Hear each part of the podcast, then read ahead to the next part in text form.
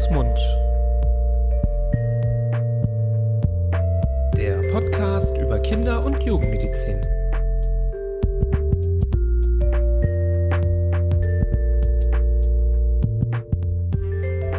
Hallo und herzlich willkommen zu einer neuen Folge von Hand, Fuß, Mund, eurem Podcast zur Kinder- und Jugendmedizin.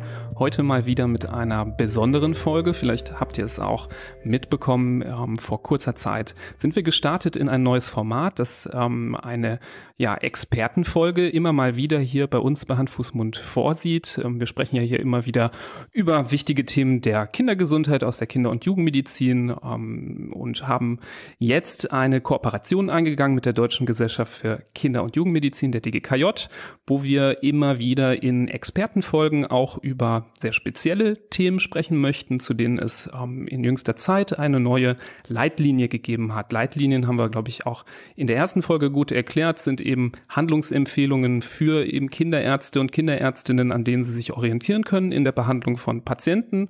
Und so haben wir uns heute eben wieder getroffen. An meiner Seite, wie immer, der liebe Florian. Hallo Florian. Hallo Nibras. Um ja, die zweite Folge, die zweite Expertenfolge einzuläuten. Und ähm, in dieser zweiten Folge soll es gehen um das Thema juvenile idiopathische Arthritis, also einer rheumatischen Erkrankung im Kindesalter. Dazu erfahren wir gleich mehr. Und dafür konnten wir einen tollen Interviewgast gewinnen. Und nicht wundern, dass wir jetzt hier trotz Expertenfolge beim Du bleiben, weil es ist unser lieber Kollege Dr. Prasad Ommen. Hallo, lieber Prasad. Hallo, ihr Lieben. Ähm, schön, dass du wieder in unserem Podcast zu Gast bist. Dieses Mal das erste Mal in der Expertenfolge, aber du warst ja schon mal bei uns, wo wir über das periodische Fieber gesprochen haben.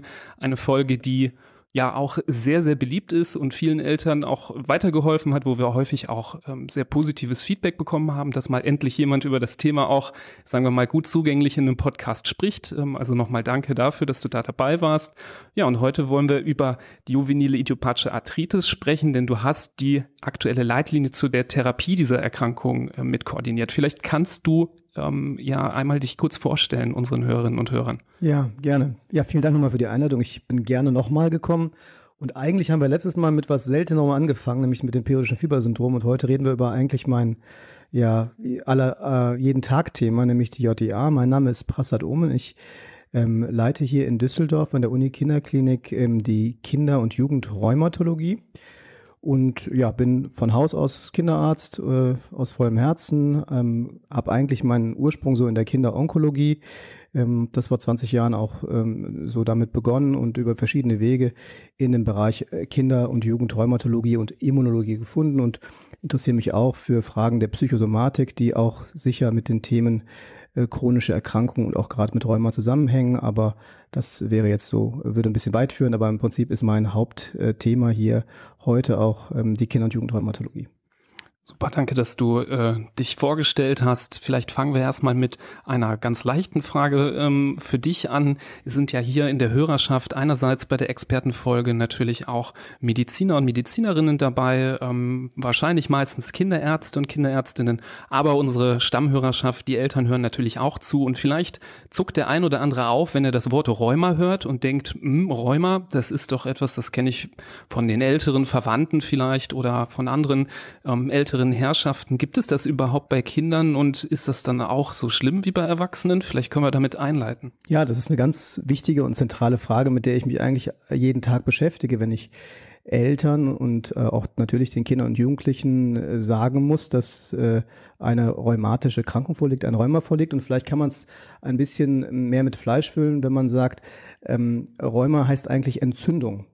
Und auch das Rheuma, was bei älteren Menschen auftritt, hat am Ende eine entzündliche Komponente, die wir auch ähm, gemeinsam haben mit den Kindern und Jugendlichen. Aber man muss sich vorstellen, dass eine Entzündung nicht nur an den Gelenken, aber auch an den Gelenken auftreten kann. Und das ist etwas, was es bei Kindern und auch schon bei sehr kleinen Kindern, unsere jüngsten Patienten sind auch ein, zwei Jahre alt, sehen kann. Und das hat nichts mit Verschleiß oder Lebenshaltung ähm, oder Ernährung zu tun, sondern ist etwas, was jeder aus wahrscheinlich genetischen Gründen, aber auch aus verschiedenen anderen Faktoren heraus entwickeln kann, sodass, um deine Frage zu beantworten, Nibras, äh, Rheuma auch bei sehr kleinen Kindern auftreten kann, ja.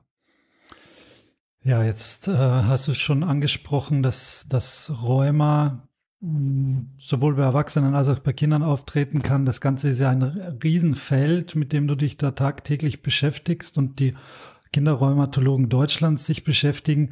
Jetzt äh, würde das natürlich den Rahmen sprengen, über das ganze äh, Themengebiet zu sprechen. Darum haben wir uns ja auch die Leitlinie zur JIA rausgesucht und die JIA selbst. Vielleicht kommen wir jetzt hier mal ein bisschen konkreter zum Punkt.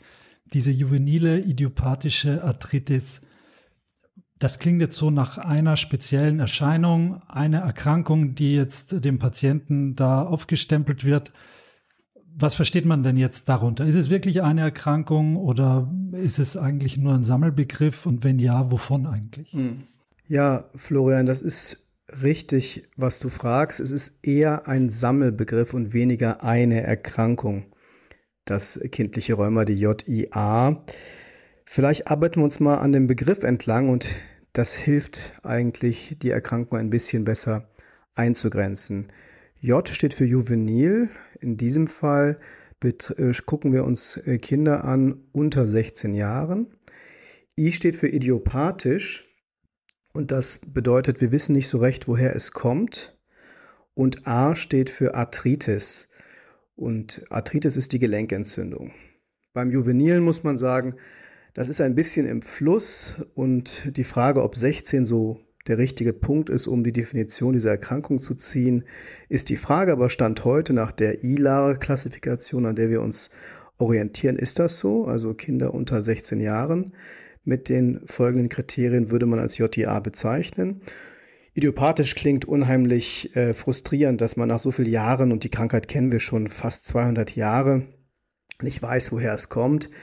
Es geht im andersrum eher darum, dass wir wissen, was es nicht ist. Und wenn wir verschiedene Alternativerklärungen abgearbeitet haben, dazu komme ich gleich noch, dann können wir sagen, es ist idiopathisch.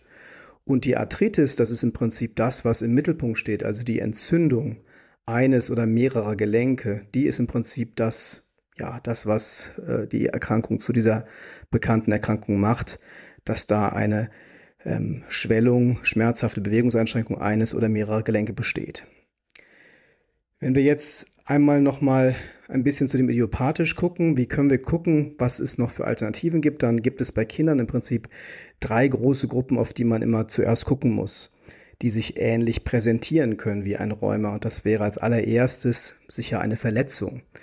Kleine Kinder, aber auch Schulkinder sind körperlich aktiv und manchmal gibt es nicht so eine richtige Geschichte zu einer Verletzung. Das heißt, die Kinder kommen mit einer Schwellung oder irgendeiner Bewegungseinschränkung und dann ist die Erklärung einfach, einfach eine Verletzung. Und die soll natürlich ausgeschlossen werden, um nicht fälschlicherweise ein Rheuma draus zu machen. Und wie man das macht, das ist bei all den Fragen, die wir uns jetzt stellen, eigentlich in der das ist Sache des Untersuchers, der Untersucherin, wie man es macht, ob man dafür eine MRT braucht, ein Röntgenbild oder nur seine, seine Hände. Das entscheidet jede Ärztin, jeder Arzt selber. Also es wäre zum einen die Verletzung. Das zweite wäre das häufige Phänomen der Infektion und hier vor allem die bakteriellen Infektionen, die ein oder mehrere, meist doch nur ein Gelenk betreffen können. Und das ist hm, sehr ähnlich von der Präsentation, also zum Beispiel ein Kniegelenk oder auch ein Sprunggelenk, die können einfach geschwollen, überwärmt, bewegungseingeschränkt sein auf der Basis einer bakteriellen Infektion. Und das muss man natürlich versuchen rauszubekommen, ob das die Ursache dieser Schwellung ist. Das kann man anhand von Laborwerten, das kann man manchmal auch, indem man in so ein Gelenk auch äh, reinsticht und das, was da drin ist, untersucht, wenn die Sache nicht so ganz zu klären ist. Ganz einfach wird es, wenn die Patienten dann auch fiebern, und insgesamt sehr krank sind, dann steht die septische Arthritis oder auch die Osteomyelitis, das heißt auch der Knochen und umgebende Strukturen sind infiziert im Vordergrund, dann ist es einfacher. Und der dritte Bereich, den es auszuschließen gilt, bevor wir sagen, das ist idiopathisch, das könnte eine rheumatische Erkrankung sein, ist der große Bereich der bösartigen Erkrankungen, die es ja leider bei Kindern auch schon gibt und die natürlich auch häufig ähm, ja, Anlass zu großer Sorge sind. Ähm, die Arthritis, die Entzündung ist vielleicht nicht das Typische, was man beim bösartigen äh, Erkrankungsbild bei Kindern sieht, aber schon auch die Schmerzen des Bewegungsapparates. Und wenn wir, wenn wir mal an die häufigste bösartige Erkrankung bei Kindern denken, das sind ja die Leukämien, Da haben wir relativ viele Kinder, die in der Vorgeschichte so Schmerzen am Knochen, am Bewegungsapparat haben. Und die gilt es natürlich rauszufischen, zu identifizieren. Ähm, und ähm, da helfen uns natürlich Blutuntersuchungen. Manchmal braucht man sogar auch eine Knochenmarkpunktion, aber meist ist auch ein Blutbild und die gute klinische Untersuchung, ähm, bei, bei der man nach Vergrößerung von anderen Organen wie Leber und Milz sucht, Lymphknoten und so weiter, hilfreich, um dieses wichtige Krankheitsbild äh, vom Tisch zu packen. Viel seltener sind Knochentumoren, die kann man meist recht einfach bildgebend ähm, ausschließen. Und wenn man das alles gemacht hat, Infektionen, ähm, Tumoren oder bösartige Erkrankungen und Verletzungen vom Tisch packen und die ganze Sache besteht länger als sechs Wochen, das ist in der Definition drin, dann nennen wir das eine JIA, eine juvenile idiopathische Arthritis. Ähm, du hast ja jetzt äh, schon gesagt, dass man ähm, andere Erkrankungen ja ausschließen muss. Ähm, beim Ausschließen von Erkrankungen oder Erkennen von Erkrankungen geht es ja auch immer um Zeichen, die mehr in die eine oder in die andere Richtung gehen. Das ist jetzt etwas, was natürlich Eltern auch helfen kann, die zu Hause sitzen, aber vielleicht auch besonders in Bezug auf Kinderärzte und Ärztinnen, die in der Praxis einen Patienten haben, der mit Schmerzen am Bewegungsapparat zu ihnen kommt. Was wären denn um, aus deiner Sicht Anzeichen, die man kennen sollte, die eben in diese Richtung einer JIA denken lassen sollten. Ich, ich drehe es mal um, weil das, ich sag mal, der Hauptzuweisungsgrund in unserer Ambulanz, der Hauptabklärungsgrund für die Frage, ist das Rheuma, was dieses Kind hat, ja oder nein, sind Laborwerte. Und die hatte ich ja eben gar nicht erwähnt bei der Definition. Die brauchen wir nicht für die Definition. Das heißt, es gibt so sehr suggestive Laborwerte wie Rheumafaktoren oder auch antinukleäre Antikörper ANA, die auch so von den Laboren immer so als sehr, ja, Hinweisen für eine rheumatische Erkrankung tituliert werden. Da haben wir immer ein bisschen Problem mit, weil ähm, äh, das eigentlich nicht so zu verallgemeinern ist. Diese Werte sind wichtig, aber die sind für uns eher für die Einteilung, für die Klassifikation wichtig, aber nicht für die Diagnose, sodass ähm, die Zeichen, viel, die wir für die Diagnose brauchen, äh, viel wesentlicher sind, äh, sind, sind eigentlich kinderärztliche Zeichen. Wir als Kinder- und Jugendärzte sehen die Patienten. Wenn wir sehen, ein Gelenk ist geschwollen und bewegungseingeschränkt, dann ist das entscheidend und viel entscheidender als jetzt ein Laborwert. Ne? Also die Laboruntersuchungen sind wichtig, aber sie sind im ersten Schritt, Schritt wichtig, um die Erkrankung auszuschließen oder zu bestätigen. Aber das Ausschließen ist das erste und wichtige und am Ende muss man sagen auch einfachere. Ne? Also mit einem Blutbild zum Beispiel kann man ähm, zum Beispiel sehen, ob der Patient eigentlich Hinweise hat für eine Erkrankung wie zum Beispiel eine, eine Leukämie, eine bösartige Erkrankung, die ja auch mit Knochen- und Gelenkschmerzen einhergehen kann, sehr selten allerdings mit Knochen, äh, mit Gelenkentzündungen. Aber da wäre das Blutbild zum Beispiel hilfreich. Schwieriger sind die Entzündungswerte, weil die auch bei Infektionen erhöht sein können. Die können bei einem Rheuma auch erhöht sein. Also das ist schwierig. Am Ende ist es ganz wichtig, einen klinischen Eindruck zu bekommen, um zu sehen, ist das Kind eigentlich von dieser, von den Schmerzen, die häufig geäußert werden, gibt es dafür ein Korrelat. Ne, das heißt, wesentlich ist die klinische Untersuchung und der Eindruck. Wenn wir jetzt als normalsterbliche Kinderärzte und Kinderärztinnen und nicht als Kinderrheumatologen jetzt so ein Kind sehen, dann ähm, schießt man ja häufig in sämtliche Richtungen und versucht da möglichst zügig alle möglichen Differentialdiagnosen, alle äh, Möglichkeiten abzuklappern. Wenn so ein Kind jetzt zu dir kommt, ähm, zum Profi, der das jetzt konkret vor Augen hat, vielleicht auch das Kind zugewiesen ist vom niedergelassenen Kinderarzt, eben zum Beispiel wegen äh, dreier Gelenkschwellungen. Ähm, wie näherst du dich denn oder wie nähert sich die Leitlinie dann dieser Erkrankung weiter an?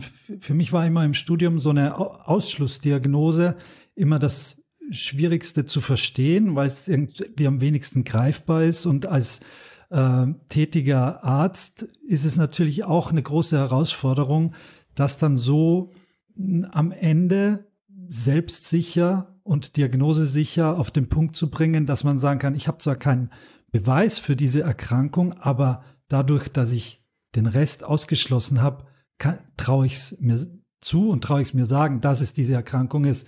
Wie ist denn da der, der Werdegang? Gibt es da ein, äh, Algorithmus? Gibt es da etwas, was äh, einem da an die Hand gegeben werden kann, wie man sich dem nähert?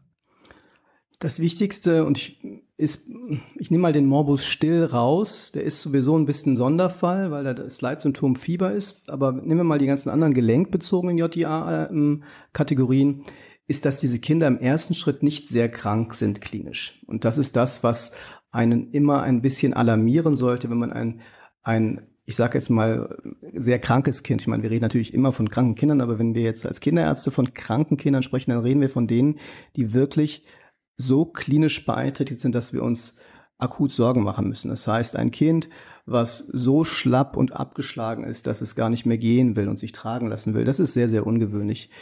Ähm, und das, was man landläufig vielleicht auch mit Rheuma verbindet, gerade wenn man auch so das, was wir anfangs besprachen, über die alten oder die älteren Menschen spricht, dann redet man ja häufig von einer Schmerzerkrankung. Und Rheuma ist definitiv keine Schmerzerkrankung, sondern eine Entzündungserkrankung, die natürlich auch wehtun kann. Aber vor allem die kleinen Kinder, und das wäre so nochmal ein Blick, vielleicht auch so eine Blickdiagnose, ähm, die so zwischen eins und fünf Jahren sind, ähm, diese kleinen Kinder, die wollen eigentlich gar nicht gestört sein von der Entzündung und die laufen einfach weiter und was machen die? Die humpeln.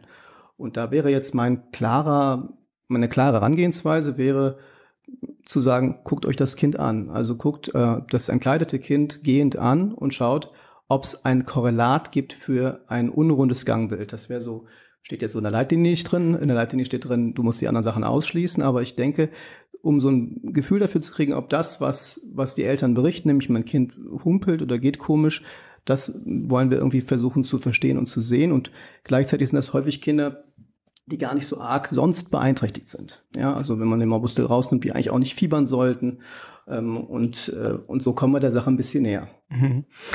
Kannst du vielleicht nochmal den Fokus auf das ähm, entzündete Gelenk nochmal richten? Also wenn es jetzt zum Beispiel das Knie ist als Beispiel, ähm, was kann man daran sehen, fühlen, erkennen, ähm, bewegen, untersuchen, mhm. was halt eben hindeutet darauf, dass es eine erstmal nur eine Entzündung in diesem Gelenk gibt. Es kann ja auch, wir haben erinnere mich an viele Fälle, wo wir dann das Kind untersucht haben, gesagt haben, also dieses Gelenk, das wirkt jetzt überhaupt nicht entzündet. Mhm. Ähm, wir müssen überlegen, wieso das Kind jetzt humpelt, aber das wirkt jetzt nicht, als wäre dieses Gelenk hier akut betroffen, weil es kommen ja schon manchmal Kinder, wo es heißt, ja, der hat Knieschmerzen, das sehe ich doch, der humpelt. Ähm, und dann untersucht man und denkt, ach, das Knie ist doch eigentlich in Ordnung. Aber umgekehrt, was wären so Zeichen, die dir beim Untersuchen und anderen eben auffallen sollten, die ähm, in die Richtung deuten, dass da eine Entzündung drin steckt? Mhm. Also das, was man so im Studium lernt, ist ja, ich hatte ja eingangs auch gesagt, Rheuma, Gelenkräumer ist eine Entzündungserkrankung. Die nehmen die Definition einer Entzündung und die ist äh, Rötung, Überwärmung, ähm, Schwellung und ähm, ja, Funktionseinschränkung, Funktionläser. Ähm, und damit wär, ist man immer auf der sicheren Seite. Also wenn ein Gelenk, also du hast das Knie angesprochen, geschwollen, gerötet, überwärmt und bewegungseingeschränkt ist, dann ist es entzündet. Aus der, aus der klinisch-rheumatologischen Praxis kann ich dir sagen, das mit der Rötung und mit der Überwärmung, das muss nicht sein. Also was wir ganz klar fordern, ist schon auch eine Schwellung. Das ist vor allem bei dem Kniegelenk einfach. Wo es schwieriger wird, ist es zum Beispiel beim Hüftgelenk und äh, beim Achsenskelett. Da sieht man eine Schwellung natürlich von außen nicht. Da muss man sehr gut auf die Bewegungseinschränkung gucken. Aber bleiben wir beim Kniegelenk. Wenn du ein deutlich geschwollenes Gelenk hast und da hilft uns die Symmetrie des Menschen. Das heißt, wir können uns immer das Kontralaterale angucken. Blöd ist, wenn es beide sind, die entzündet sind. Aber sagen wir mal, eins ist nur entzündet dann sähe man eine deutliche Asymmetrie und ähm, Bewegungseinschränkung. Da machen wir die Neutral-Null-Methode, also nehmen, entlehnen uns der Methode auch, die die Unfallchirurgen, Orthopäden benutzen, um wirklich die Flexion und die Extension ähm, zu testen. Und die Kinder haben klassischerweise dann auch ein Streckdefizit, können, haben eine Schuhenhaltung, die, äh, die wir richtig objektivieren können und auch müssen, um die Entzündung ganz klar ähm, auch zu, zu, zu definieren. Hm. Ich wollte dann auf die Leitlinie nochmal genauer eingehen. Wir haben jetzt ja mehrfach schon angesprochen, dass ähm, ja, gelenksrheumatische Erkrankungen auch facettenreich sein können und dass da auch verschiedene Unterformen nochmal unterteilt werden. Da gibt es auch in der Leitlinie ähm, ja eben eine sehr äh, hilfreiche Einteilung. Kannst du das vielleicht nochmal ähm, so grob umschiffen, welche eben Unterformen man unterscheidet und was eben da die Kriterien sind, ähm, die für oder wider einer dieser Unterformen spricht? Mhm. Ja, diese Einteilung, die ist eigentlich schon über 20 Jahre alt. Die haben wir uns jetzt für die Leitlinie nicht ausgedacht, aber natürlich verwendet und äh, auch erwähnt in der Tabelle. Ähm, das ist die Einteilung der International League Against Rheumatism, ILA, und die teilt das kindliche Rheuma in verschiedene Gruppen ein. Und man kann grob sagen, dass es auf der einen Seite so ein bisschen um, um Anzahl der Gelenke geht, die betroffen sind. Man unterscheidet die oligoartikulären Verlaufsformen. Das sind Kinder, die haben ein bis vier Gelenke äh, betroffen und dann von den polyartikulären ähm, Gelenkrheuma-Erkrankungen. Da sind es dann mehr als fünf Gelenke. Bei diesen polyartikulären unterscheidet man noch die Anwesenheit eines bestimmten Laborwertes des Rheumafaktors äh, und nennt das dann seropositiv oder seronegativ. Das heißt, das wäre so die Einteilung zwischen der Anzahl der Gelenke, wenige Gelenke und viele Gelenke. Und dann gibt es noch ein paar andere Gruppen, die ich nur mal kurz erwähne. Zum einen die Psoriasis-Arthritis. Das ist eine Erkrankung, die, bei der das Gelenkrheuma vergesellschaftet ist mit der Erkrankung Schuppenflechte, also Psoriasis. Das gibt es dann beim kindlichen, bei der kindlichen Psoriasis-Arthritis muss zum Beispiel die, das, die Schuppenflechte bei dem Kind selber noch gar nicht bestehen, sondern es reicht, wenn ein Verwandter ersten Grades betroffen ist. Dann gibt es die Gruppe der Enthesitis-assoziierten Arthritis. Das ist ähm, eine Untergruppe, bei der vor allem so die Sehnenansätze und der Rücken betroffen ist. Und das ist im Gegensatz zu allen anderen Rheumaformen bei Kindern die Rheumaform, die eher bei Jungen beim männlichen Geschlecht auftritt. Das sind häufig Kinder, die schon im Schulalter sind, über acht Jahren. Und das ist am Ende ein Sammeltopf, ähm, bei der der Wert HLA B27 eine Rolle spielt. Ähm, wie gesagt, der Rücken, Morbus Bechterew gehört in diese Sammeltopferkrankung dazu. Man nennt die auch Spondylarthropathien. Und dann gibt es noch die Gruppe des Morbus Stills, der systemischen JIA, die man eigentlich komplett ähm, zur Seite schieben muss. Die ist ein bisschen eine Sonderform. Da gibt es natürlich auch die Gelenkentzündungen, aber im Vordergrund steht namensgebend die systemische Beteiligung. Das heißt, das Fieber ähm, ist da ganz wichtig, die Hautbeteiligung und Entzündungen an anderen Organen wie Lymphknoten und äh, das ist eine Sonderform, die man auch ein bisschen anders behandelt. Ich will einmal noch mal ganz kurz den Fokus aber auf die häufigste Unterform ähm, äh, richten. Das ist die Oligoarthritis, also die Gelenkentzündung von ein bis vier Gelenken und die tritt typischerweise bei kleinen Kindern, am häufigsten bei kleinen Mädchen auf. Und hier ist, wäre eine ganz wichtige Sache, dass die häufig vergesellschaftet ist mit einer Augenentzündung, der sogenannten Iridozyklititis, Regenbogenhautentzündung. Und das ist nicht ganz klar, warum es diese Gleichzeitigkeit gibt von Gelenkentzündung und Augenentzündung, aber es ist ganz wichtig, da ganz früh drauf zu gucken, dass man diese Kinder, die wenige Gelenke entzündet haben, die meist recht klein sind, äh, zum Augenarzt schickt und den bittet, und das auch zügig äh, zu gucken, äh, nach einer Augenentzündung, die wir von außen häufig nicht erkennen können und die die Kinder auch nicht benennen können. Ähm, wahrscheinlich gibt es Sehprobleme, aber das können die Kinder häufig nicht sagen. Also das wäre ganz wichtig bei dieser häufigsten Form der Oligoarthritis, bei der auch ein bestimmter Laborwert häufig positiv ist, die antinuklearen Antikörper. Ja, jetzt hast du, wie ich finde, sehr anschaulich und gut verständlich zum einen die Definition, was ist überhaupt die JDA genannt, dann diese Unterkategorien, die auch nicht so ähm, für einen Laien schon gar nicht, aber auch für uns andere Mediziner und Medizinerinnen ähm, doch immer wieder auch einen Blick wert sind in die Bücher, in Leitlinien. Aber weder das eine noch das andere waren ja wahrscheinlich der Grund für die Erstellung dieser Leitlinie. Also das sind ja Dinge, die zuvor schon bekannt waren und mehr oder weniger in Stein gemeißelt sind. Du hast schon gesagt, es ist im, alles im Fluss und, und verändert sich. Aber der, das Hauptaugenmerk dieser Leitlinie bezieht sich ja auf die Therapie der JIA, die unglaublich umfassend ist. Also das war wahrscheinlich auch eure Haupt, äh, Hauptzeitvertreib dabei, da ein bisschen Struktur und alles reinzubekommen. Warum war das denn jetzt überhaupt notwendig, da eine Leitlinie zu erstellen zu einer Erkrankung, die, wie du sagst, seit 20 oder noch mehr Jahren schon unsere äh, Bücher füllt und unsere Praxen genauso? Ja, also zum einen muss man sagen, dass es ein Update ist. Das ist die dritte Auflage einer Leitlinie, die ähm, Ja, Anfang der 2000er, Mitte der 2000er erstmalig so ähm, nach diesem Prinzip ähm, der, der Therapieleitlinie bei der AWMF ähm, organisiert wurde. Ähm, man muss zur Behandlung des kindlichen Rheumas sagen, dass sich in den letzten 20 Jahren da wahnsinnig viel therapeutisch und an therapeutischen Möglichkeiten und somit auch an den Therapiezielen, die wir haben können, geändert hat. War das in den, ich sage jetzt mal 50er, 60er Jahren Erkrankungen, die mit einer hm, ziemlichen Morbidität, also mit einem schwerer, mit einer schweren Krankheitslast versehen war, so ist das heute eine Erkrankung, die wir praktisch ähm, unsichtbar machen können. Sprich, wir können mit medikamentösen Substanzen, auch sehr innovativen äh, Medikamenten, die Erkrankung äußerlich zum Stillstand bringen. Und es gibt zum einen den Konflikt, dass die Betroffenen und vor allem die Eltern der Kinder, die wir behandeln, diese alten Bilder aus den 50er, 60er Jahren im Blick haben und die alten Menschen mit den krummen Gelenken und diese große Sorge haben.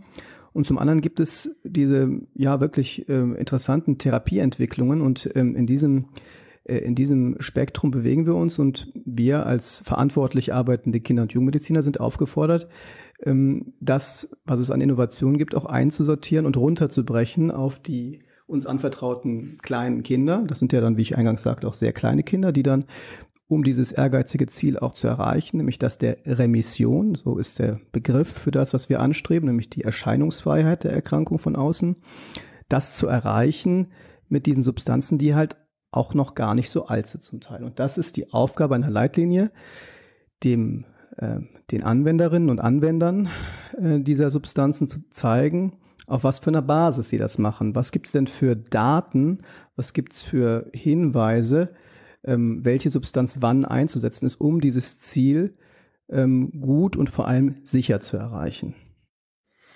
Du hast jetzt schon angedeutet, dass es ähm, dass sich viel getan hat therapeutisch. Das bedeutet natürlich, dass es wahrscheinlich Therapiemöglichkeiten gibt, die äh, alt bewährt sind und ähm, viele neue, du hast zum Beispiel gesagt, innovative Methoden. Kannst du die vielleicht mal ein bisschen genauer erklären und vielleicht grob aufteilen, was das für Medikamentengruppen sind? Haben jetzt die neuen die alten abgelöst oder ähm, ist es ein Stufentherapieplan, ähm, wo sich die neuen an einem bestimmten Punkt wiederfinden? Wie ist das aktuelle Bild? Ähm, das ist bestimmt umfangreich zu beantworten, aber wir versuchen es mal hier irgendwie reinzupacken. Ja, aber es ist eigentlich jetzt schön, dass du das so fragst, ob das eine das andere ablöst, weil das würde man ja eigentlich denken.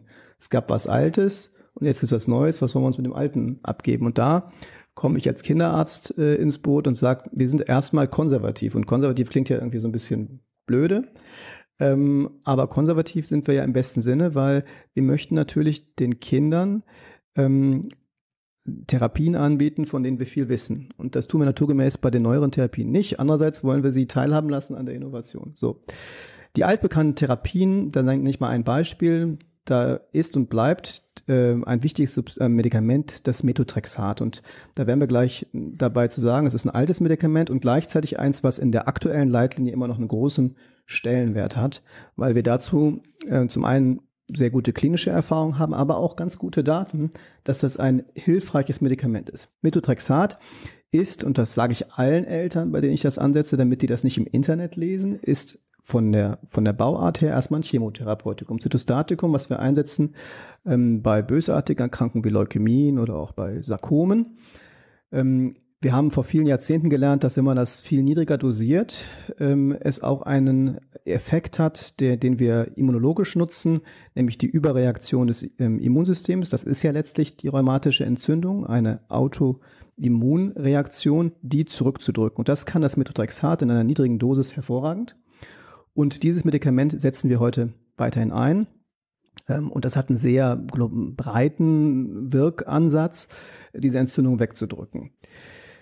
Das ist das eine und die innovativeren und innovativen Medikamente sind Antikörper, die man aufgrund ihrer Herstellungsart auch Biologiker nennt. Und da ist das, was ich so eingangs sagte, so für etwa 20 Jahren, so Anfang der 2000er, sind Substanzen auf den Markt aus den Laboren in die Medizin gekommen, hm, die sehr spezifisch die Entzündungskaskade unterbrechen können. Das heißt, man hat verstanden, dass bestimmte Proteine, Eiweiße, in dem Fall ein Eiweiß, das sich TNF-Alpha nennt, ähm, dass die sich sehr gezielt blockieren lassen mit Substanzen, die jetzt auch für Kinder zugelassen sind seit ungefähr 20 Jahren und äh, da kommen neue Substanzen auch rein. Und wenn man die blockiert, dann hat man äh, eine sehr spezifische und schnelle Unterbrechung der Entzündung, die ähm, gut vertragen wird. Und das ist das Besondere an, dieser Subs an diesen Substanzen. Und da gibt es noch andere Proteine und Zytokine, Botenstoffe, ähm, die man unterbrechen kann. Ich nenne die einfach mal so, dass jemand mal gehört hat. IL-1, IL-6, das sind so Substanzen, die vor allem bei ähm, diesen systemischen Entzündungen, die mit Fieber einhergehen, ähm, hoch reguliert sind und die kann man sehr, ich sage jetzt mal in Anführungsstrichen charmant unterbrechen, weil zielgerichtet mit, wie wir heute zumindest glauben und sehen, relativ wenig Flurschaden, äh, Nebenwirkungen, zumindest werden sie erstmal gut vertragen. Ähm, kann man die einsetzen. Und dann gibt es ganz neu zugelassen, und das sind aber Substanzen, die haben keinen Eingang in die Leitlinie gefunden. Äh, die Januskinase-Inhibitoren, das sind orale Substanzen. Die anderen, da kommen wir vielleicht gleich noch, sind äh, subkutan zu spritzende Medikamente, aber diese Januskinase-Inhibitoren, das sind ganz neue Medikamente im letzten Jahr zugelassen, ähm, die auch sehr spezifisch Entzündung unterdrücken können. Ähm, aber die sind, wie gesagt, nicht Gegenstand der jetzt hier vorliegenden Leitlinie. Ja, ihr braucht ja auch was zu tun für die nächste Leitlinie. Genau. Da wird das wahrscheinlich dann noch umfangreicher und um eine weitere Kategorie ergänzt. Vielleicht noch kurz zu diesen einzelnen Medikamentengruppen. Was ist so die Strategie gegen die JTA? Ist es ähm, viel hilft viel und möglichst viele Medikamente helfen dann viel oder kann ich nur ein Medikament einsetzen. Wenn das zu wenig ist, dann muss ich es durch ein anderes ersetzen und äh, so Try and Error oder wie gesagt, oder kann ich die auch mischen und kombinieren? Ja, man, man, man kann die kombinieren und ähm, die Ansätze, die modernen Ansätze sind heute hm, ja schon auch ein bisschen Step Up, also intensivieren, aber intelligentes Step Up. Das heißt, ähm, wir gucken erstmal, unser Hauptziel ist die, ähm, ähm, ist, ist es die aktive Gelenkentzündung, die Arthritis zu adressieren. Adressieren heißt, was steht im Vordergrund? Wenn wir den Eindruck haben, die Kinder haben tatsächlich ein Schmerzproblem, was hier und da je nach Gelenk auch eine, durchaus ein Thema ist, dann kann man insbesondere in der Anfangsphase, und das ist vielleicht auch nochmal für die, für die Kinderärztinnen und Kinderärzte, die jetzt den Weg zum Rheumatologen noch nicht geschafft haben, ähm, durchzusetzen, weil sie noch keinen Termin haben oder noch so ein bisschen in der Findungsphase sind, ist zum Beispiel nie verkehrt oder das nie sage ich jetzt mal in Klammern, aber meist in Ordnung, ein nicht steroidales Antirheumatikum einzusetzen, also ein sogenanntes NSAR. Das sind Medikamente aus der Familie Ibuprofen. Wir nutzen sehr viel das Naproxen, weil das ähm, auch ähm, ein bisschen seltener genommen werden muss. Gibt es eine orale einen Saft erfreulicherweise mittlerweile, der zugelassen ist. Und das wäre so ein, ein, ein Medikament, was man immer ganz gut so zum Start einsetzen kann.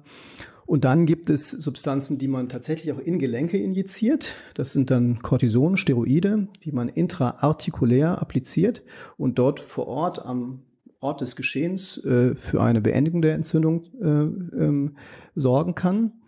Und dann ähm, ist die Frage, wie man die Substanzen, zwar eine Frage, wie man die so ein bisschen miteinander ähm, kombiniert, die, dass man das Methotrexat in bestimmten Situationen, das sind meistens die Patienten, bei denen jetzt Gelenkinjektionen nicht zu einer anhaltenden Remission führen, also Ruhe führen, oder Patienten, die ähm, mehrere Gelenken betroffen haben, dass man damit Injektionen gar nicht so weit kommt, dass man dann das Methotrexat primär einsetzt ähm, und damit erstmal arbeitet, aber dann zu sehr definierten Zeitpunkten, und hier kommt ein bisschen das Innovativere dazu, ähm, auch die Therapie intensiviert und zwar frühzeitig. Ich will mal sagen, alte Schule früher war so ein bisschen, naja, wir machen mal Methotrexat und dann gucken wir mal, was passiert.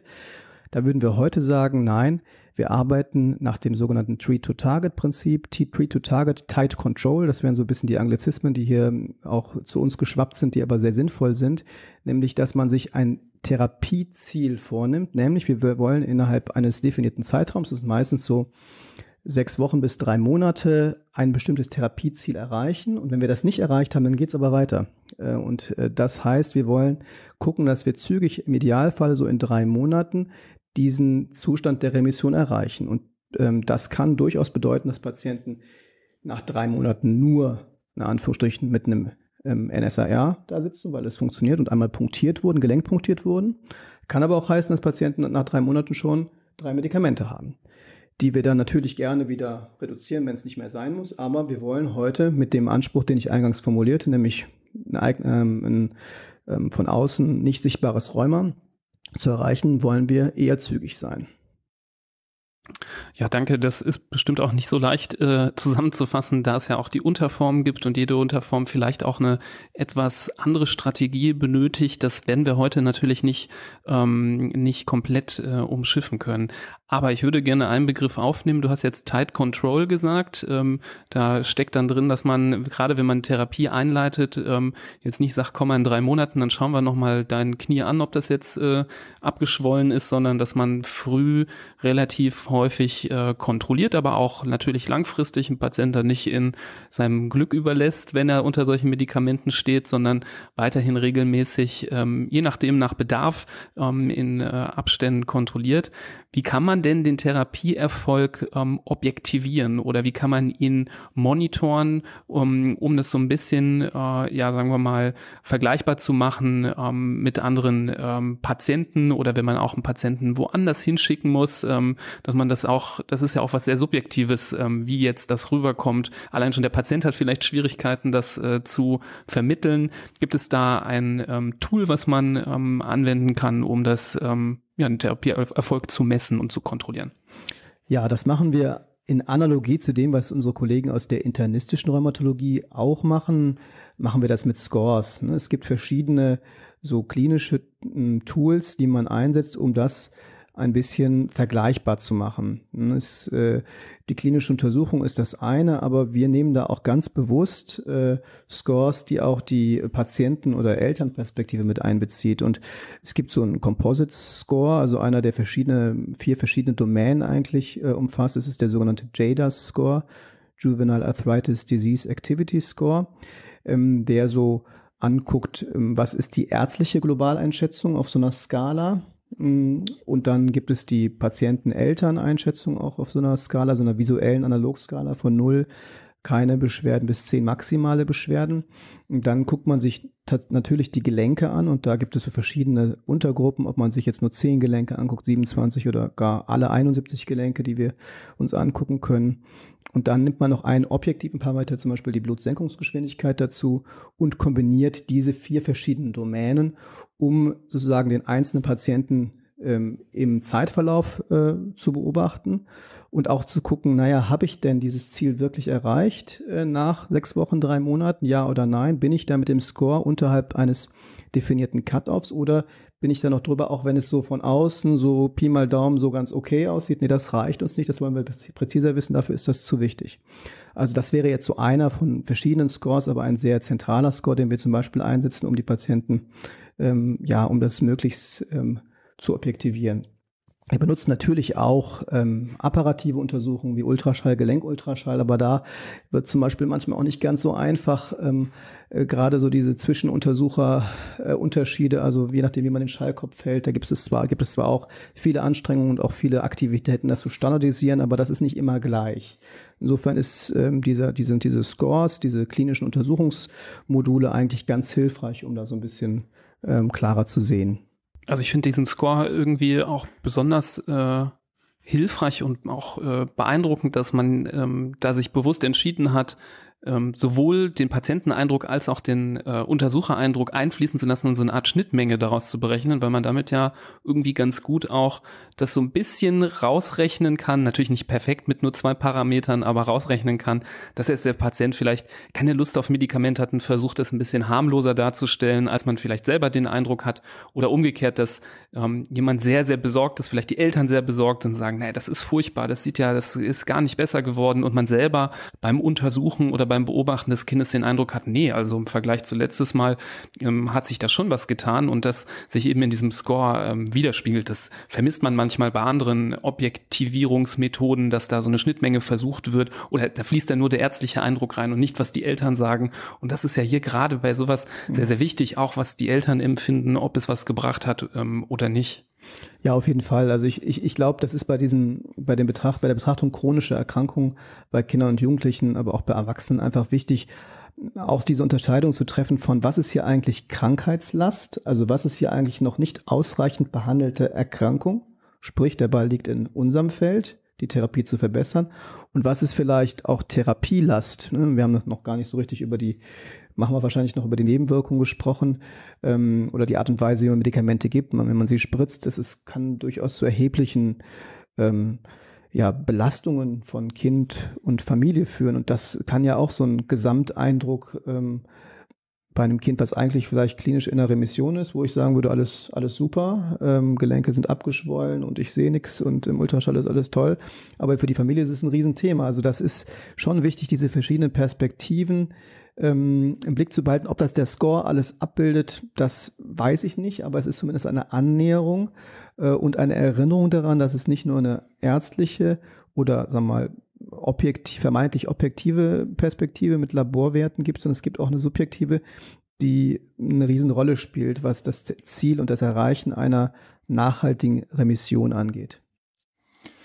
Jetzt hast du gerade schon ein wichtiges Wort in, bei jeder Behandlung in den Mund genommen, nämlich die Nebenwirkungen. Das bringt uns ja auch immer wieder dazu, die Therapie ja auf mehrere Säulen zu stellen, nicht nur auf ein Medikament uns zu verlassen, hier vielleicht eine Dosis äh, notwendig zu machen, die mehr Nebenwirkungen hat, sondern durch Supportivmaßnahmen, also Maßnahmen, die begleitend sind, dann vielleicht die Dosis etwas verringern zu können. Was, was macht das denn notwendig im, bei der Behandlung der JIA, wovor hm, hat man denn Sorge, wenn man jetzt sich rein auf die Medikamente verlassen würde, was wir ja nicht tun, da müssen wir auch gleich noch drüber sprechen, was es noch äh, drumherum gibt äh, für Maßnahmen. Aber wo sind denn die Punkte bei den medikamentösen Therapien, sowohl bei den Medikamenten, die man einnimmt, als auch die, die man direkt ins Gelenk gibt, die dich als Rheumatologen so ein bisschen limitieren? Ja, wenn wir vielleicht mal mit dem, was wir gerade bei den Oligoarthritis-Patienten ähm, häufig früh anbieten, die Gelenkinjektionen, die hören sich so am invasivsten an, sind natürlich auch invasiv, aber das sind die ja, sind sehr gut untersuchte Therapiemethoden, wo wir ziemlich wenig Sorge haben vor Nebenwirkungen. Ne, das ist natürlich eine, je nach Alter, in, in einer Sedierung, also in so einer, in so einem, künstlichen Schlaf, äh, ähm, durchgeführte Untersuchungen, die man natürlich steril machen muss, ähm, ähm, die natürlich eine Nebenwirkung, nämlich die der Infektion äh, beinhalten kann. Also wir spritzen tatsächlich von außen in das Gelenk äh, in Steroide. Also viele denken, man, man nimmt da nur das Wasser, den, den Erguss, äh, der die Schwellung macht, raus und gut ist. Nein, das ist nicht so, sondern wir machen das schon, aber nach der Entlastung würden wir vor allem ähm, das Cortison injizieren. Und das ist eigentlich eine ziemlich gut verträgliche, sehr effiziente, effektive ähm, Therapie. Ähm, so, das wäre vielleicht so zu den Punktionen. Und wenn wir dann die Medikamente so ein bisschen durchgehen, ich hatte ja von dem Methotrexat gesprochen, diesem letztlich älteren, aber sehr bewährten und ähm, gut bekannten Medikament. Da haben wir ein großes Thema mit ähm, der sogenannten Aversion, also einer Übelkeit, die sich entwickeln kann, die nicht alle Kinder haben müssen, aber die manche im Verlauf der Therapie entwickeln. Und das ist sicher ähm, ja, ein großes Thema, was bei vielen Patienten und Kindern eine Rolle spielt.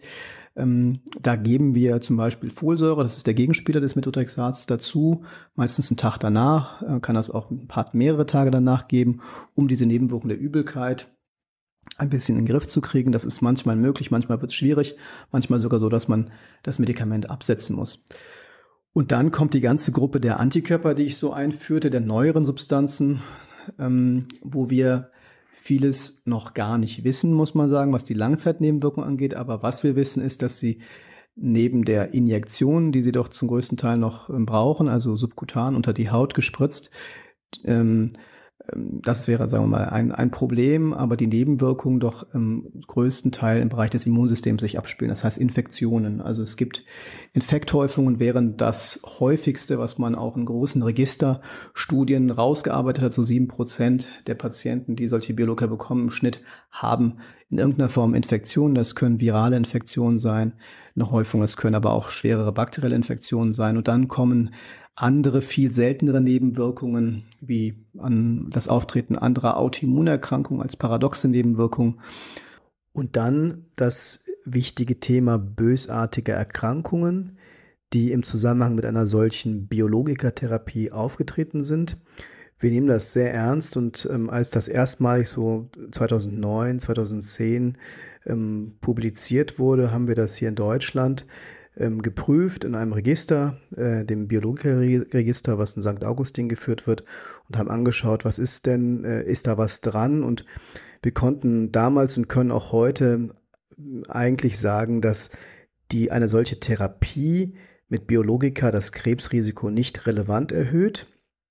Dennoch muss man sagen, dass eine unbehandelte rheumatische Erkrankung oder eine rheumatische Erkrankung per se schon das Risiko für solche Erkrankungen erhöht, sodass man sagen muss, das Wichtige ist, Entzündungen mit der notwendigen Substanz, seien das Biologika oder auch Methotrexat, MTX oder andere Substanzen, zu behandeln, um das Risiko für solche Erkrankungen niedrig zu halten.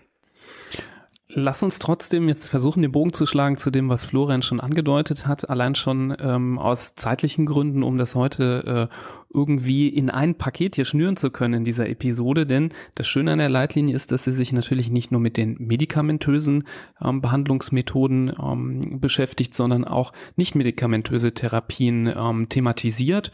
Und vielleicht kann man das einleiten ähm, mit so einer äh, mit so einem ähm, Thema, woran sich, glaube ich, viele auch immer wieder stören, dass immer wieder gesagt wird, ja, ja, du kannst jetzt hier deine Medikamente nehmen, das ist ganz wichtig, aber du musst jetzt unbedingt auch dein Gelenk schonen, weil du bist ja, ähm, du hast ja jetzt Rheuma und das Gelenk ist entzündet und wenn man da jetzt drauf rumspringt, das ist überhaupt nicht gut. Ähm, und es ist jetzt nicht nur so, dass äh, manchmal Verwandte oder Eltern das dem Kind ähm, vielleicht suggerieren oder das so intuitiv denken, wenn sie ähm, mit dem Thema konfrontiert werden, sondern es ist nicht selten, dass wir das auch von ärztlichen Kolleginnen oder Kollegen hören, dass sie einem Kind da verordnet haben, ähm, bloß nicht das Gelenk zu belasten. Vielleicht damit angefangen, stimmt das? Ist das hilfreich oder ist das nicht richtig? Ähm, und was ist vielleicht viel besser? Ja, also es ist sicher nicht richtig, dass Kinder mit einer rheumatischen Erkrankung sich nicht viel bewegen dürfen. Es gibt sicher ein, zwei, drei Situationen, in denen wir nicht empfehlen würden, dass Kinder auf einem entzündeten Gelenk oder auf einem frisch Gelenk, punktierten Gelenk rumspringen würden. Ja, das wäre so eine Situation nach einer Punktion direkt. Ansonsten wäre aber das Wichtige, was alle sich merken sollten, Kinder mit Rheuma sollen sich bewegen, sollen Sport machen. Es gibt da aus unserer Sicht ähm, keine Einschränkungen.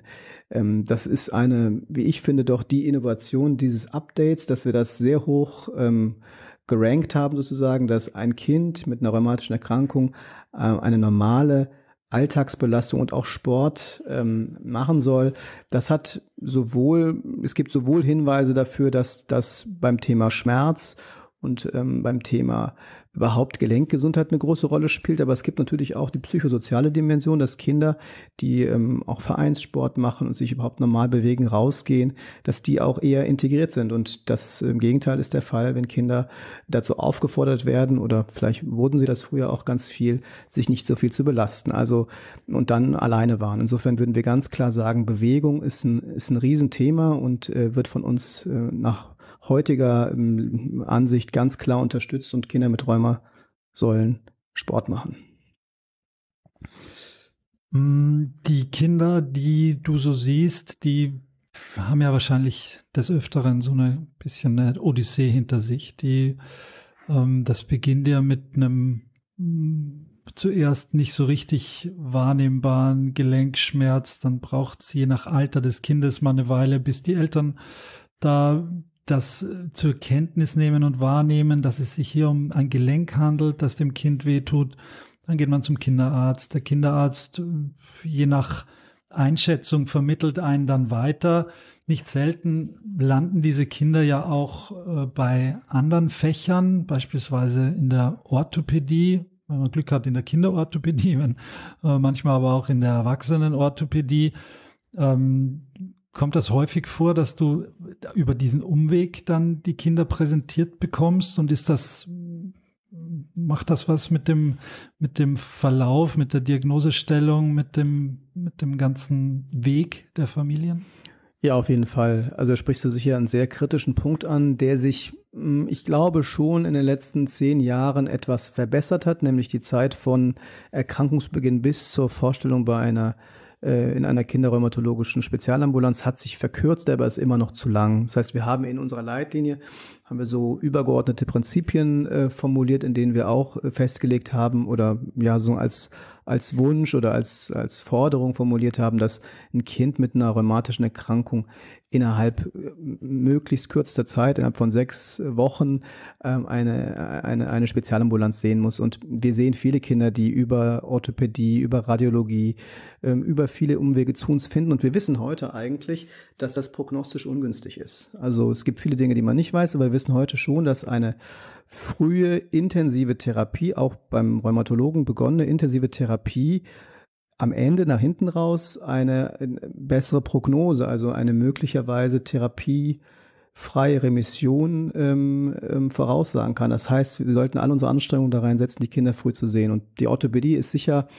ich sage jetzt mal, ein klassischer Zuweisungsort für Menschen, die ein Problem am Bewegungsapparat haben. Das ist halt so ein bisschen das System in Deutschland, dass viele Leute sich das auch so aussuchen können, wo sie hingehen. Und wir wünschen uns eigentlich den, die Kinderärztinnen und Kinderärzte als ähm, äh, als, als ähm, diejenigen, die das sortieren und vielleicht dann auch entscheiden, wenn sie den Eindruck haben, es ist jetzt nichts, nichts Angeborenes, nichts Traumatisches, sondern es könnte was Entzündliches sein, doch frühzeitig ähm, auch die Rheumatologie zu involvieren und andersrum die Orthopäden ähm, auch frühzeitig zu sagen, nee, das ist hier kein, äh, keine Knochen, primäre Knochenerkrankung, sondern es ist eine Erkrankung, die, ähm, die eher äh, von den Rheumatologen behandelt werden sollte. Also das ist sicher ein Thema ähm, und ähm, ich wünsche mir auch, auch vielleicht auch durch den Podcast, dass die, das, ähm, sagen wir mal, das äh, Verständnis oder die Idee, dass eine Entzündungserkrankung der Gelenke auch bei Kleinkindern ein Thema sein kann, ähm, sich äh, auch über viele Fachdisziplinen hinweg ähm, fortsetzt und die Kinder schneller zu, zu uns kommen.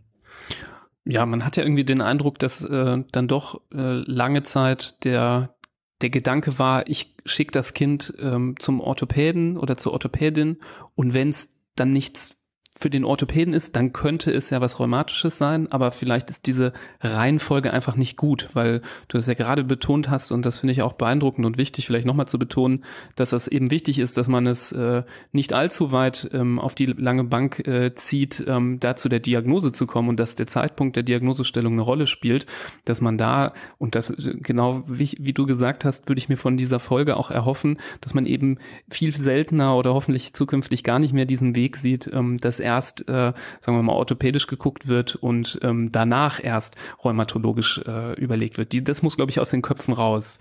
Ja, und ich hatte ja eben gesagt, dass der Hauptzuweisungsgrund zu, in unserer Ambulanz ähm, auffällige Laborwerte sind. Man kann es umdrehen. Mm, viele Kinder mit einem durchaus auch schweren Rheuma haben gar keine auffälligen Laborwerte. Die haben keinen Rheumafaktor im Blut, haben vielleicht auch keine antinuklearen Antikörper im Blut.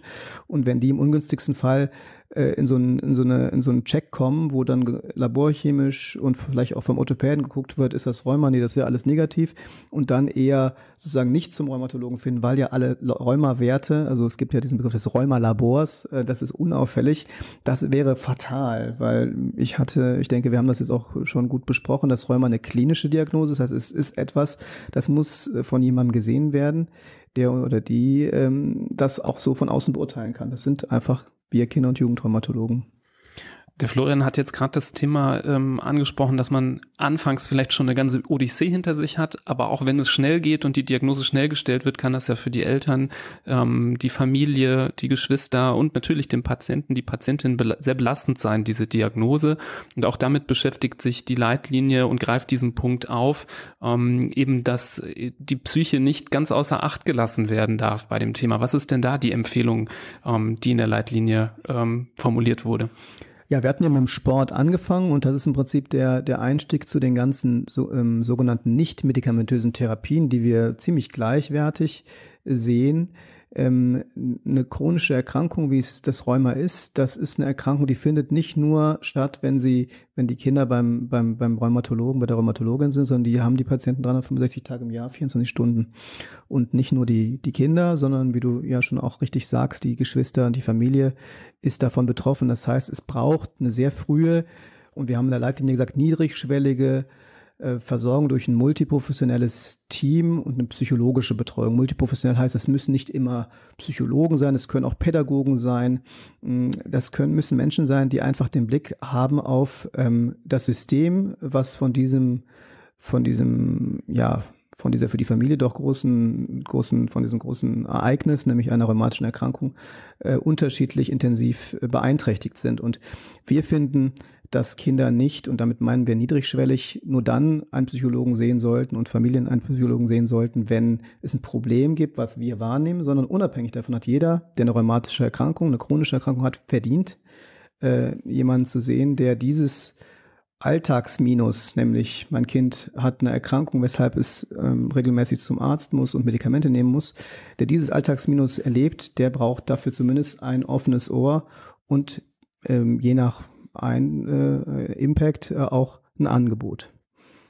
Das finde ich ja dieses, das Beeindruckende an diesen Leitlinien, dass es nicht einfach nur eine Vorgabe ist, welches Medikament gebe ich bei welcher Erkrankung, sondern ihr euch wirklich damit beschäftigt und das auch niederschreibt für die Kolleginnen und Kollegen. Was ist das für eine Erkrankung? Wie wird sie definiert? Was gibt es für Untergruppen? Wie kann ich sie behandeln? Aber auch, was gehört drumherum noch dazu? Wie du gesagt hast, die, der Sport, die Bewegung, die psychosoziale Situation und dadurch äh, allen, die nicht ausgewiesene Experten auf diesem Feld sind, aber trotzdem mit der Erkrankung in Berührung kommen, da etwas an die Hand gibt, womit man wirklich, worauf man sich verlassen kann und wo man sagen kann, okay, damit kann ich arbeiten und damit habe ich eigentlich alles so rundum im Blick. Natürlich kann man dann noch in die Tiefe gehen und das äh, genauer, da noch genauer sein, weil sonst ufert das ja die Leitlinie hat ja ohnehin schon äh, zig Seiten und ist ein, ein mächtiges Werk.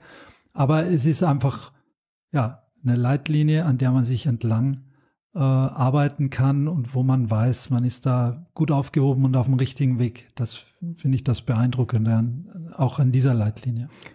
Ergänze noch einmal die nicht-medikamentösen Therapien. Ähm, da würden wir auf jeden Fall die Physiotherapie, also die Krankengymnastik und auch die Ergotherapie, also die sich bei uns vor allem um die Kinder mit äh, Handbeteiligung bei Rheuma äh, befassen, äh, mit einbeziehen. Das sind ähm, sicher auch zentrale therapeutische Elemente, die man, ähm, die man durch so eine Therapie, die, den Bewegungsapparat umfassen, ähm, ganz deutlich ähm, reinnehmen muss. Die haben auch einen hohen Stellenwert äh, in unserer Gruppe gehabt, diese, äh, diese Therapien. Und das sollte jedes Kind ähm, ja zumindest ähm, ähm, verschrieben und auch ähm, verordnet bekommen, ähm, eine, eine regelmäßige Physiotherapie. Vielleicht noch mal ein Satz zu den, weil du das jetzt so ansprachst, Florian, mit den verschiedenen Perspektiven auf die Erkrankung. Ähm, so eine Leitlinie, wir machen die ja im Rahmen der AWMF, die ja da so auch bestimmte bestimmten Rahmen fordert für so eine Leitlinie. Die ist ja ähm, multidisziplinär, interdisziplinär. Das heißt, wir haben mit neun verschiedenen Fachgesellschaften da gesessen, die diese Erkrankung auch aus diesen verschiedenen Blickwinkeln ähm, beurteilt. Und wir haben auch, wenn wir über Medikamente gesprochen haben, da jemand dabei sitzen gehabt, der auch aus der Perspektive der Physiotherapie, aber auch aus der Perspektive der Patienten was dazu gesagt hat. Also wir haben in der Leitlinie auch eine Vertreterin ähm, der Selbsthilfe gehabt, also der, ähm, der Rheumaliga, der größten Selbsthilfeorganisation ähm, für äh, Rheuma, die auch sozusagen diese Perspektive mit eingebracht hat. Und wir hatten ähm, einen Psychologen dabei, wir hatten Krankengymnasten dabei, ähm, die Fachgesellschaft für Kinder- und Jugendmedizin, Rheumatologie, internistische Rheumatologen, die natürlich auch eine Rolle spielen. Wenn die Patienten dann irgendwann 18 sind, ähm, geht es ja dann ähm, nicht mehr bei uns, sondern in der internistischen Rheumatologie weiter. Das heißt, dieser, dieser Blick war auch wichtig und auch die Orthopäden, ne? also ähm, die auch ihre Perspektive auf diese Erkrankung haben. Insofern war das ähm, wirklich ein sehr breites Fundament, um diese Empfehlungen, die wir dann am Ende in einem durchaus kontroversen ähm, äh, Prozess, aber dann doch wirklich, äh, wie ich finde, auch guten Prozess ähm, verabschiedet haben. Ja, und dabei rausgekommen ist eine Leitlinie, ähm, wollte ich jetzt nochmal dich korrigieren, Florian, die hat äh, dann zum Glück doch nicht zig Seiten, sondern die ist, finde ich, dann doch echt gut übersichtlich. Ich glaube, die ist mit, äh, wenn man das äh, Literaturverzeichnis jetzt raus abkürzt, äh, in unter 50 Seiten dann doch gehalten. Ich glaube sogar 40.